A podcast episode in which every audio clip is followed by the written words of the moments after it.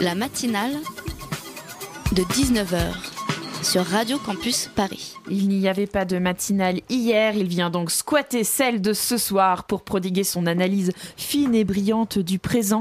Pédagogue, incontesté et incontestable, expert euh, touche à tout, mais bon, rien, rien. Tout de suite, c'est le monde selon Pitoum. Que c'était laudatif, c'est génial d'écrire ces lancements.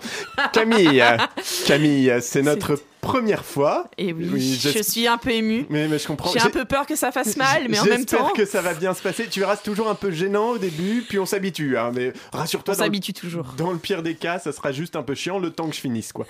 Auditrice, toi qui as voté Emmanuel Macron pour faire barrage à la droite, ne me mens pas. Je sais que tu sais que je sais quel bulletin tu as glissé dans l'urne. J'espère que tu es contente, hein. Voilà. Emmanuel a choisi, son premier ministre est un putain de jupéiste. Ça valait bien la peine de dégager le LR par la porte pour la faire rentrer par la fenêtre. Et ça te rappelle cet épisode douloureux de juin 2006 au collège Jean Jaurès de Longwy, petite ville en banlieue dijonnaise qui doit son nom à la voie romaine Longus Vicus, hein, qui passait par là et dont certains vestiges sont encore visibles. Ce samedi terrible où, alors que tu avais invité Kevin Le Gagneur, beau brun ténébreux de la 5ème D à ta boum d'anniversaire, espérant ainsi lui chatouiller l'appareil dentaire avec la bouche, tu le découvris lors du premier slow dans les bras de cette connasse d'Erika Colomer qui, ayant redoublé son CM2, avait déjà les seins qui poussent. Voilà désormais les deux grandes trahisons fondatrices de ton existence, mon vice. Nous sommes le jeudi 18 mai 2017 et Emmanuel Macron a déjà trahi sa première promesse de campagne en oubliant de créer un ministère du droit des femmes, hein.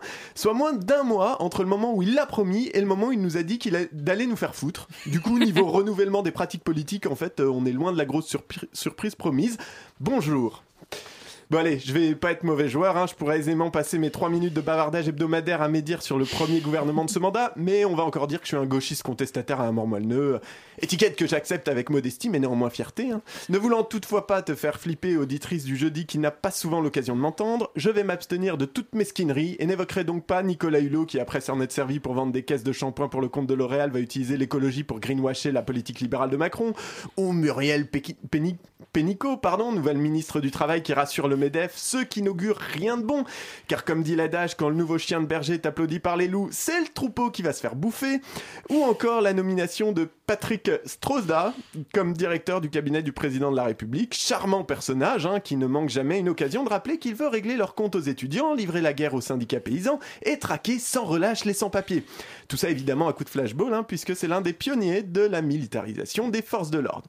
Non, non, rien de tout ça aujourd'hui. Je vais donc consacrer l'intégralité des 47 secondes qu'il me reste, après des préliminaires qui ont, je l'avoue, un peu traîné, à te parler de l'Allemagne.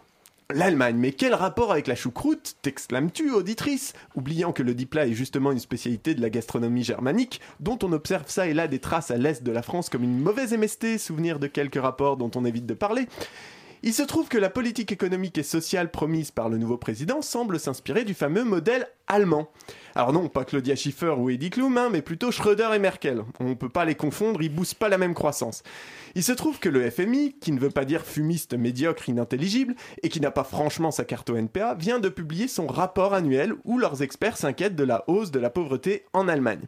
Aujourd'hui, 17% de la population allemande vit sous le seuil de pauvreté, et si l'on ne s'intéresse qu'aux travailleurs, cela représente quand même 10% d'entre eux, c'est-à-dire des gens qui ont un job et gagnent moins de 60% du revenu médian. Plus grave encore, l'Institut économique de Berlin faisait remarquer fin janvier que les faibles revenus étaient en complet décrochage par rapport à la moyenne nationale.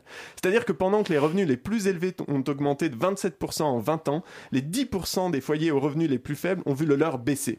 C'est un peu comme si à la cantine, on répartissait les frites en fonction du poids des élèves, et que les plus maigres en avaient le moins, et que plus il y avait de frites, moins les maigrelets en avaient. Et pendant ce temps, de notre côté du Rhin, on continue de louer la performance de l'économie allemande, comme on applaudit la précision des frappes chirurgicales de l'aviation alliée à Mossoul, sans trop regarder les civils sous les décombres. Et avec ce nouveau président qui synthétise tout ce que la bourgeoisie libérale attendait, je me dis que niveau frites, c'est encore les mêmes qui vont avoir du rab. Merci Pitoun, quelle première fois. N'est-ce pas? J'espère que ça t'a plu. Ah, tout de suite, on parle d'un tout autre trouble. La matinale de 19h